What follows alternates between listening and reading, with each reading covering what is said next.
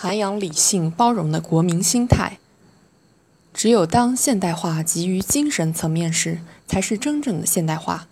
只有国民心态从容自信了，才能成为一个名副其实的大国。里约奥运会进入倒计时，七月十八日，中国奥运军团大名单正式公布，四百一十六名运动员即将踏上四年一度的奥运征程。放松心态，享受比赛，重要的是超越自己。网友写给奥运健儿的留言。充满了暖暖的正能量。自1979年重回奥运大家庭，三十七年过去，奥运对中国人的意义以及人们对奥运的态度已悄然改变。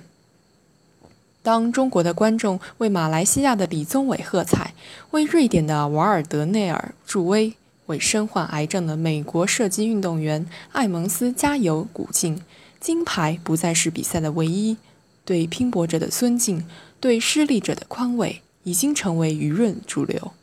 这种新体育爱国主义的背后，是一个体育强国、世界大国日渐成熟的国民心态。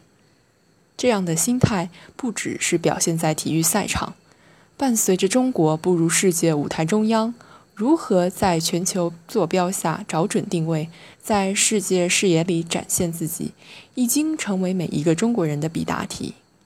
打开爱国主义的方式也变得更加从容自信。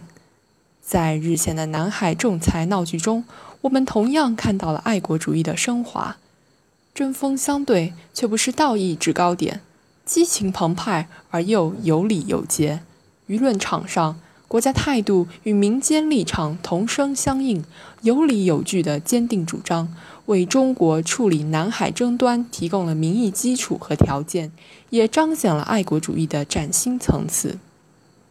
这种变化还体现在对一些行为说不上。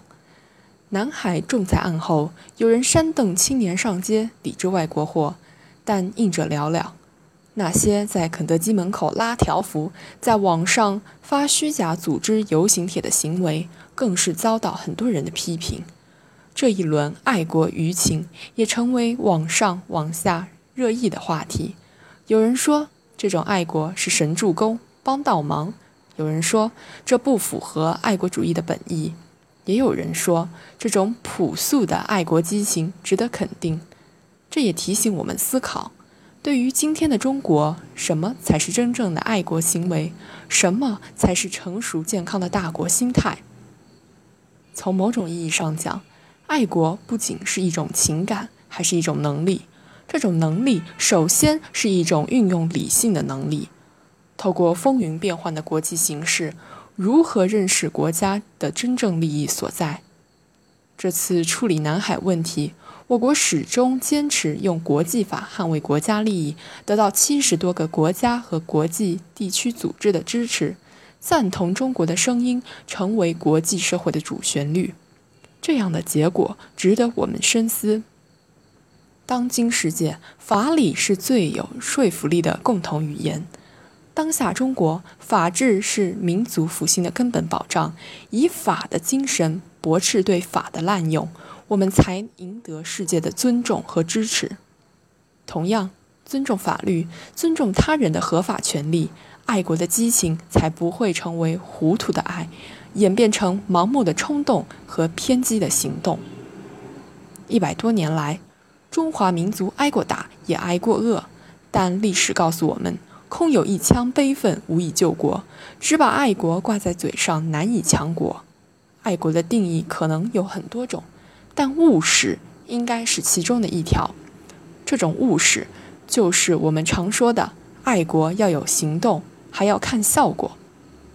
爱国的目的是要让我们的国家变得更好，但凡促进国家进步的举动都是爱国行为。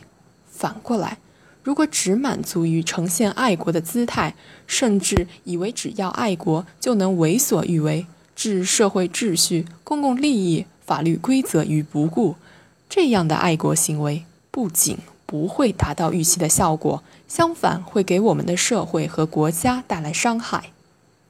在地球已成已成村的今天，爱国绝不是抱团封闭、一叶障目，而是开放包容、宽厚自信。今天的中国已进入与世界深度互动阶段。中国是现行国际体系的参与者、建设者、贡献者，同时也是受益者。以世界眼光审时度势，在全球范围谋篇布局，是走上世界舞台的中国的必然的选择。把弘扬爱国主义精神与广大对外开放结合进来，善于从不同文明中寻求智慧、汲取营养，增强中华文明生机活力。习近平总书记的论述告诉我们。大国心态既是捍卫自身利益和尊严的坚定和果敢，也是微笑着拥抱世界的从容和自信；既是弘扬民族文化和价值观的矢志不渝，也是兼收并蓄人类优秀文明成果的海纳百川。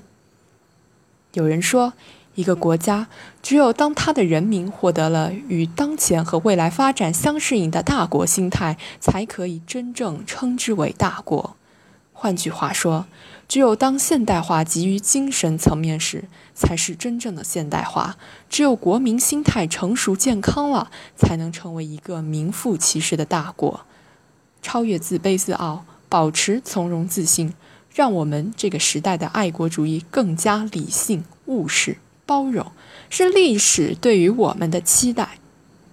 有主张，有定力，有激情，有理性。这是我们成为大国国民、走向民族复兴的题中应有之义。